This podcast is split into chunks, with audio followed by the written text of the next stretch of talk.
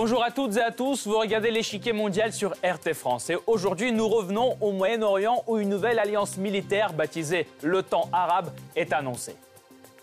Mais tout d'abord, dans quel contexte cette annonce a eu lieu?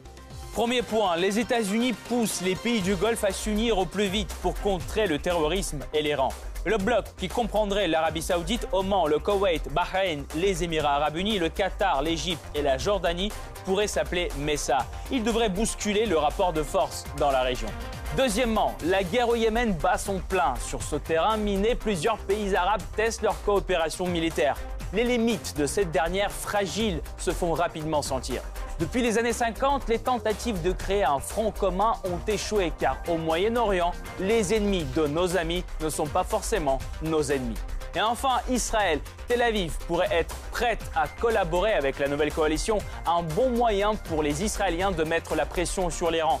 Un problème cependant, seuls deux pays de la future alliance entretiennent des relations avec l'État hébreu. La diplomatie israélienne sera-t-elle assez puissante pour nouer de nouveaux liens dans le monde arabe?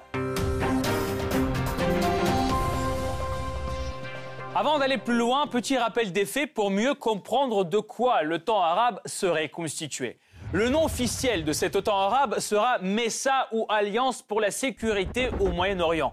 Huit pays doivent en faire partie, six pays du Golfe plus l'Égypte et la Jordanie. L'idée de créer une telle alliance a pourtant été lancée en 2017 par les États-Unis. Les objectifs annoncés du bloc sont de contrer l'Iran, de lutter contre la cybercriminalité et l'espionnage et finalement de gérer ensemble les conflits en Syrie et au Yémen. Des questions sur lesquelles les alliés sont censés partager une même vision. Toutefois, le chemin vers ce projet est semé d'obstacles. Le Qatar, soumis à un blocus, reste isolé du reste du monde arabe. Les armements utilisés par les futurs alliés sont souvent impossibles à intégrer. Et l'intégration possible d'Israël dans cette alliance risque de semer le trouble. La feuille de route est donc annoncée par les États-Unis qui précipite la création de l'alliance. Son lancement est prévu pour 2019. Mais avant même de voir le jour, le projet semble déjà dans la tourmente. Le blocus autour du Qatar, les relations avec l'Iran, les différentes plateformes militaires. Est-ce possible pour les pays membres de surmonter leurs divergences? Sous quelle forme verrons-nous l'OTAN arabe? Quel sera le rôle des États-Unis dans ce projet Avant de continuer, nous nous tournons vers Kader Abderrahim, directeur de recherche à l'IPSE, afin de mieux comprendre l'avenir de la MESA. Kader Abderrahim, bonjour. Bonjour. Quelle est la nécessité, selon vous, de créer une telle alliance pour les pays membres bah, Pour les pays, euh, notamment les pays du Golfe et du Moyen-Orient, euh, il s'agit euh, de continuer à bénéficier du parapluie protecteur américain mais euh, en réalité, c'est un marché de dupes parce que cette OTAN arabe, si jamais elle voit le jour, euh, elle sera euh, essentiellement financée par les pays concernés, c'est-à-dire principalement par les pays du Golfe, que ce soit l'Arabie saoudite, les Émirats ou le Qatar, si toutefois le Qatar est associé. Donc c'est un peu un marché de dupes parce que les Américains cherchent à réduire leur présence militaire à minima pour des raisons de coût aujourd'hui et en même temps euh, sur le plan diplomatique, ça va provoquer des tensions plus grandes et plus importantes encore entre les pays qui vont pouvoir bénéficier de cette protection américaine et ceux qui ne l'auront pas. Et par ailleurs, ça va provoquer des tensions encore plus grandes avec euh, l'Iran et notamment la Turquie.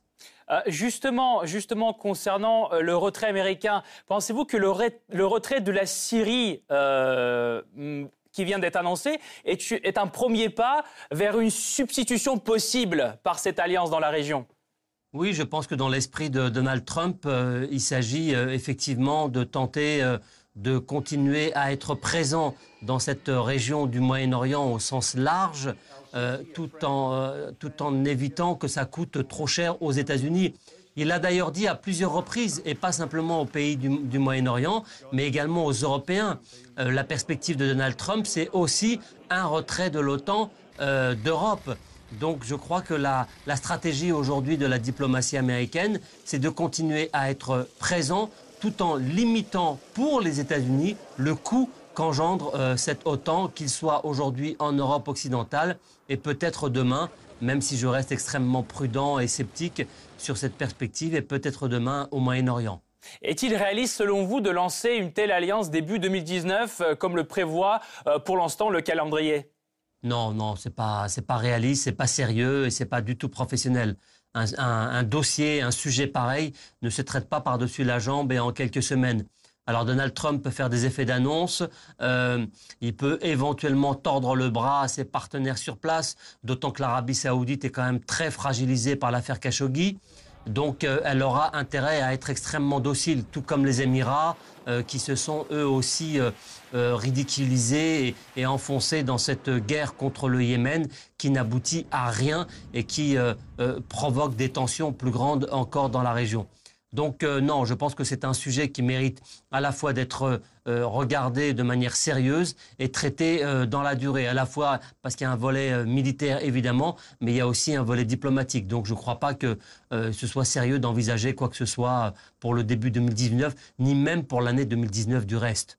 Merci beaucoup Kader Abderrahim. Nous allons poursuivre notre analyse tout de suite, mais nous vous retrouverons en fin d'émission pour plus de détails sur cette question.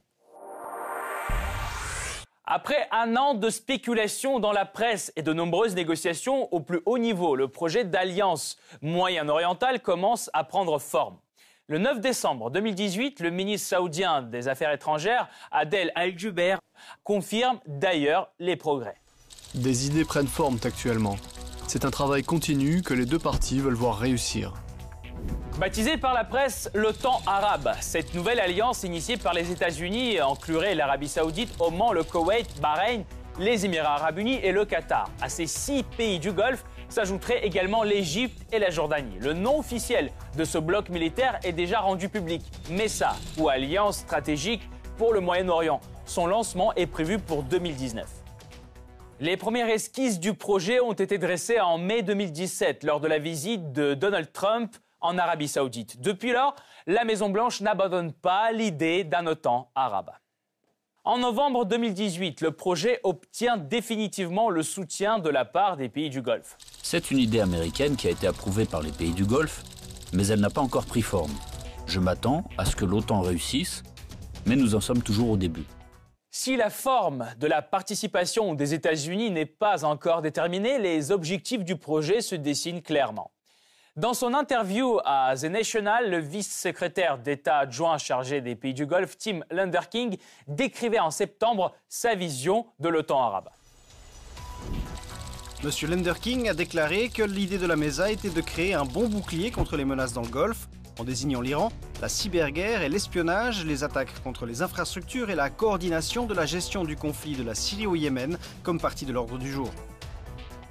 Bien entendu, cette initiative passe mal en Iran, qui fait déjà entendre ses protestations face à cette menace directe. Selon le ministre iranien des Affaires étrangères, les États-Unis seraient les premiers responsables de l'aggravation des tensions régionales. Nous pensons que ces politiques ne sont pas dans l'intérêt de la sécurité régionale et nous avons proposé par le passé de créer un forum de dialogue régional et de développer la coopération régionale. Nous sommes également convaincus que les États-Unis veulent piller les ressources de la région en menant des politiques subversives dont les pays de la région payent le prix. Malgré les préoccupations de l'Iran, les préparatifs sont déjà en cours avec comme terrain d'essai le Yémen.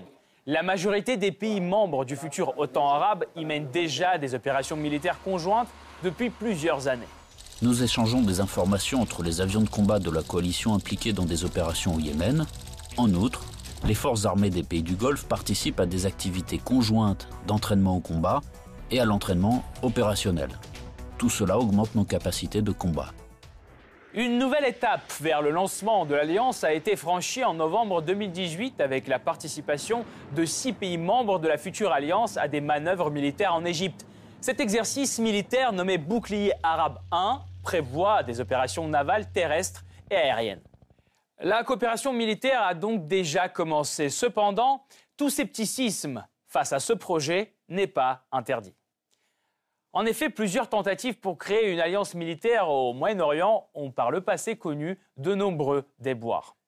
Les premiers projets de création d'une alliance militaire au Moyen-Orient remontent aux années 50. Afin d'empêcher la progression communiste dans la région, les Américains et les Britanniques cherchent alors à instaurer un cordon sanitaire du Pakistan à la Turquie. En 1955, les Turcs, les Iraniens, les Irakiens et les Pakistanais signent le pacte de Bagdad les liant avec le Royaume-Uni.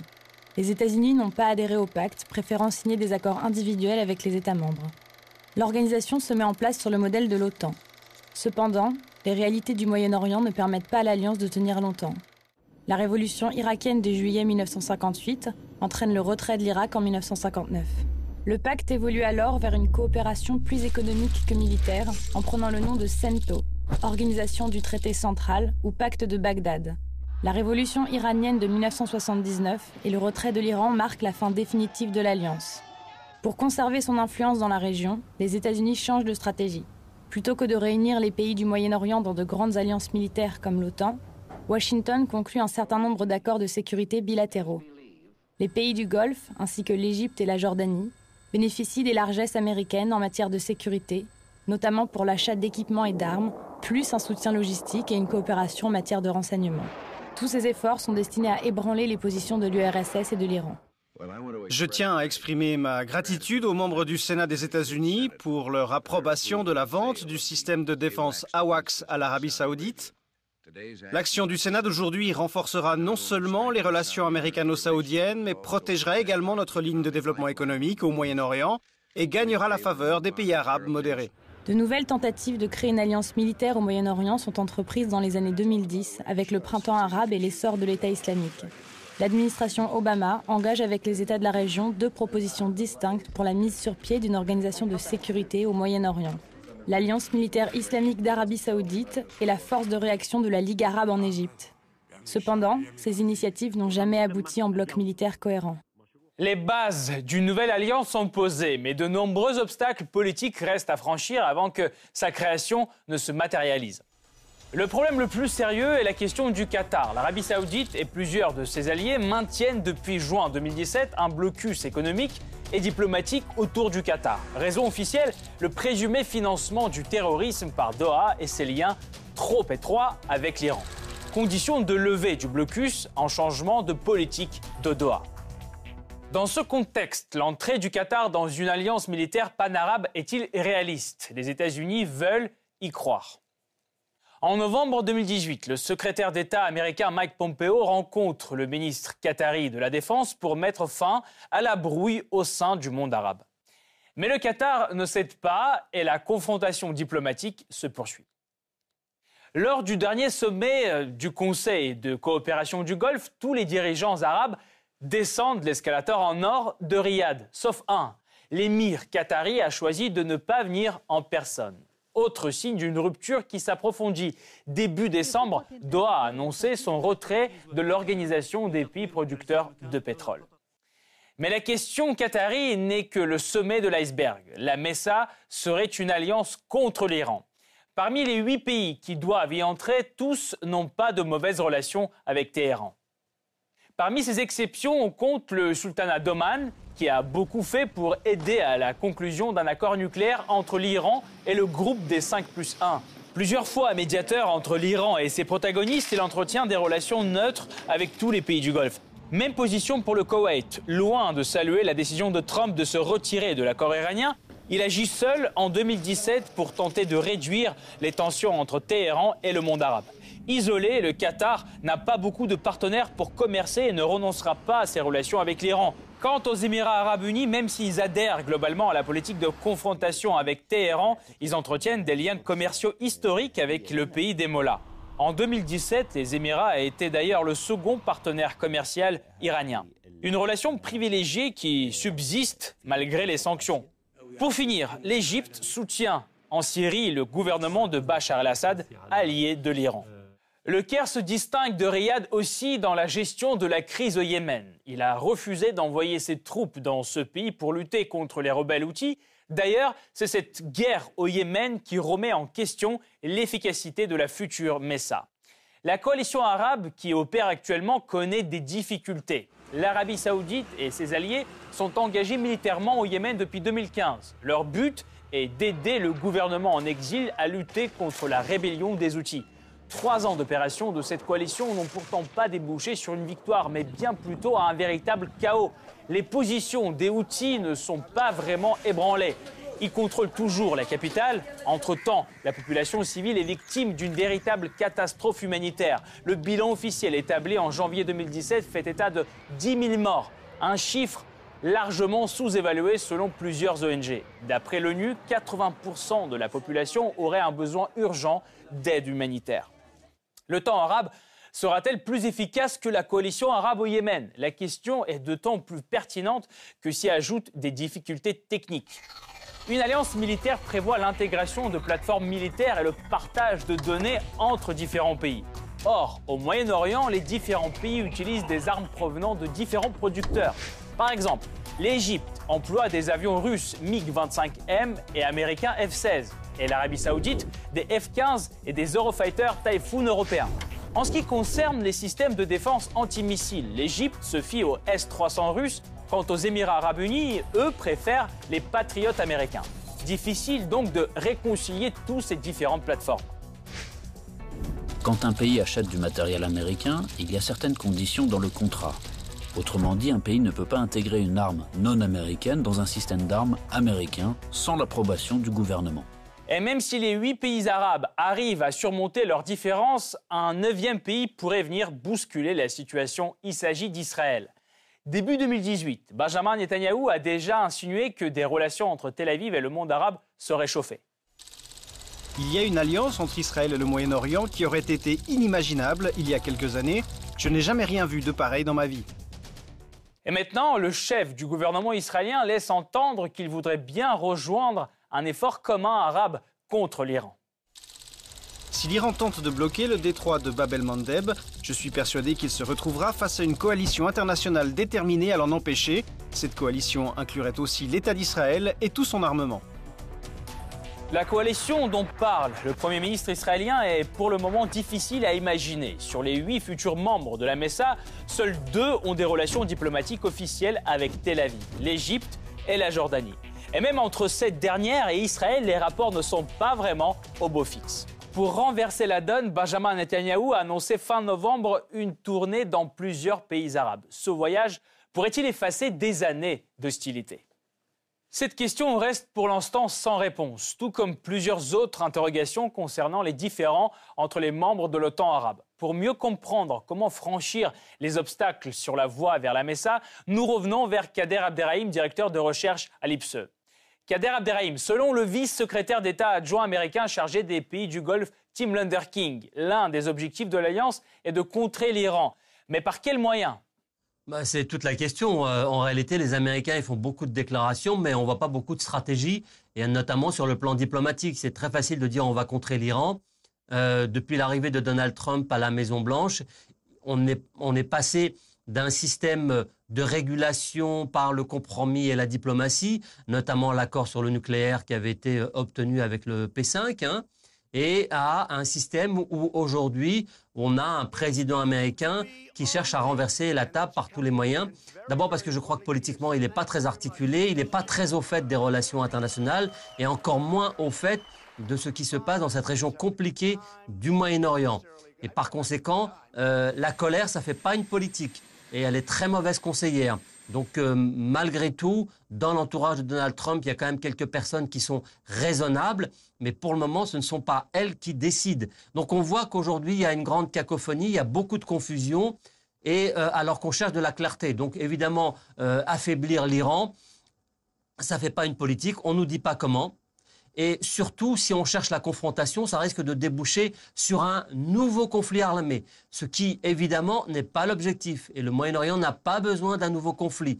Par conséquent, je crois qu'il vaut mieux euh, laisser les diplomates faire leur travail et tenter de parvenir à des accords, ou en tout cas de reconduire l'accord sur le nucléaire qui avait été signé en 2015 plutôt que de chercher à renverser la table, ce qui provoquerait à la fois un chaos et qui risquerait d'entraîner tout le monde dans ce chaos, y compris les États-Unis, parce qu'il ne faut pas croire que si aujourd'hui euh, une déflagration régionale se produisait au Moyen-Orient, les États-Unis ou les Occidentaux seraient épargnés, parce que je crois qu'il y aurait un effet boomerang. Et justement, pensez-vous que euh, seulement l'annonce euh, de la création d'une telle alliance peut changer dans l'avenir proche l'attitude de l'Iran? Non, ça ne changera pas l'attitude de l'Iran. L'Iran est un grand pays, hein, c'est 80 millions d'habitants, c'est une très vieille civilisation. Euh, c'est un pays qui a une haute idée de sa souveraineté. Tout cela est parfaitement légitime et respectable. Mais l'Iran, comme tous les autres pays, euh, si il veut être à la fois respecté et admis à la table des nations, il faut qu'il respecte un certain nombre de règles. Donc l'Iran a accepté de, de, négocier ce compromis sur la question notamment du nucléaire. Il y a une signature. Cette signature engage tout le monde, les Iraniens comme ses partenaires européens, russes et occidentaux. Par conséquent, de ce côté-là aussi, il faut que les États-Unis respectent la parole et la signature. Et pour le moment, on voit que ce sont surtout les États-Unis qui cherchent à déchirer euh, cet accord comme si c'était un vulgaire morceau de papier. Donc je crois qu'il faut faire attention parce qu'en matière de relations internationales, ce qui est très important, c'est la parole donnée. Si les diplomates le disent toujours, lorsqu'on ment au moment d'une négociation, on perd sa crédibilité. Et les États-Unis risquent de perdre la leur, et notamment le président Trump, qui est déjà pas très pris au sérieux. Mais si en plus il entraîne avec lui tout un pays comme les États-Unis, ça risque là aussi d'avoir des conséquences extrêmement dommageables pour l'ensemble euh, des protagonistes de, ce, de cette région. De nombreux obstacles politiques restent à franchir tout de même avant euh, que la création de cette alliance ne se matérialise. Euh, que faire par exemple avec le Qatar qui fait face à un blocus économique et politique de la part de l'Arabie saoudite et de ses alliés? Bah, que faire? C'est une bonne question. Euh, c'est une question qu'il faudrait poser à la fois à l'Arabie saoudite, aux Émirats et également à leurs protecteurs américains. ce, ce blocus a été décrété en violation du droit international. Mais aujourd'hui, on voit quand même que l'Arabie saoudite, encore une fois, empêtrée dans l'affaire Khashoggi, une affaire terrible, hein, euh, ce journaliste dépecé, découpé au, consulat d'Arabie saoudite à Istanbul, a provoqué un affaissement terrible de l'image des Saoudiens qui sont aujourd'hui très affaiblis euh, sur le plan international. Pour le moment, les Américains continuent de les protéger, de les soutenir, mais on peut tout à fait imaginer qu'en coulisses, les choses, le rapport de force est en train d'évoluer. Et on a entendu le roi euh, d'Arabie Saoudite, il y a quelques jours, il y a une semaine environ, euh, proposer à l'émir Tamim du Qatar de venir à Riyad euh, pour discuter et pour négocier. Donc on est entré dans un processus de discussion qui va probablement déboucher sur une sortie de la crise entre le Qatar et l'Arabie saoudite, qui a été déclenchée par l'Arabie saoudite et les Émirats. Mais ce sera insuffisant. Je pense que les Qataris vont vouloir obtenir plus que ce qu'ils auraient obtenu si euh, les Saoudiens, si Mohamed Ben Salman n'avait pas commis cette tragique erreur de faire assassiner euh, un de ses compatriotes au, consulat euh, d'Arabie saoudite en Turquie, à Istanbul. Parlons euh, d'un autre grand acteur, Israël. Benjamin Netanyahu déclare si l'Iran tente de bloquer le détroit euh, de Bab el-Mandeb, je suis persuadé qu'il se retrouvera face à une coalition internationale déterminée à l'en empêcher. Cette coalition inclurait aussi l'État d'Israël et tout son armement. Pensez-vous que cela serait réaliste dans le cas de la Messa, vu que les relations entre Israël et la majorité des pays arabes sont pour le moins tendues? Alors, vous avez raison. Euh, les relations entre Israël et euh, les pays arabes officiellement n'existent pas, sauf depuis le traité de paix entre l'Égypte et la Jordanie. Mais officiellement, elles n'existent pas. Dans les faits, c'est faux. On, voit bien qu'il y a des rapprochements qui sont en train de s'opérer, notamment de l'Arabie saoudite, des Émirats, qui en réalité, dans les coulisses, avaient euh, déjà pris langue et discutaient sur un certain nombre de dossiers, notamment de sécurité, depuis très longtemps. Mais aujourd'hui, c'est carrément affiché. Hein, euh, par conséquent, il y a des rapprochements qui sont en train de s'opérer et on n'est plus dans la situation antérieure. La question palestinienne est devenue une question secondaire dans le rapport de force régionale, malheureusement pour les Palestiniens. Le, rôle d'Israël est évidemment un rôle absolument central. C'est le pays le plus puissant, c'est l'armée la plus puissante de tout le bassin méditerranéen et c'est l'allié absolument indispensable à la stratégie américaine au Moyen-Orient. C'est un allié fiable, c'est un allié solide et surtout c'est un allié efficace. Et pour les Américains, ça restera le principal allié au Moyen-Orient parce qu'il est fiable. Ce qui n'est pas le cas ni des pays du Golfe, ni des pays du Moyen-Orient, d'abord parce qu'ils sont très instables sur le plan politique et sur le plan institutionnel. Mais pour vous, alors une Messa avec Israël ou sans Israël? Je pense qu'une Messa, d'abord, il faut attendre de voir si elle a euh, une existence concrète. Mais de toute manière, une Messa euh, aujourd'hui telle qu'elle est vue par les États-Unis, elle comprendra Israël. Peut-être pas de manière officielle, mais euh, en backyard, c'est clair qu'Israël jouera un rôle important tout simplement parce que c'est un pays avec une armée et des services de renseignement qui sont efficaces et qui sont capables, eux, de tenir les choses, ce qui n'est pas le cas évidemment des pays du Golfe ou de la plupart des pays arabes. Et on voit d'ailleurs le chaos dans lequel se trouvent aujourd'hui ces pays, à citer notamment l'Égypte, la Jordanie, la Syrie, l'Irak, le Yémen, etc., etc. On pourrait multiplier les exemples pour prouver, pour démontrer qu'ils sont absolument incapables de gérer eux-mêmes leur situation intérieure sans imaginer qu'ils puissent avoir de l'influence dans la région. Merci beaucoup Kader Abdarim pour cette analyse. Je rappelle, vous êtes directeur de recherche à. Merci d'avoir été là avec nous. Cette partie-là n'est pas encore terminée. La semaine prochaine, une nouvelle partie vous attend avec d'autres pions sur l'échiquier mondial. À bientôt sur RT France.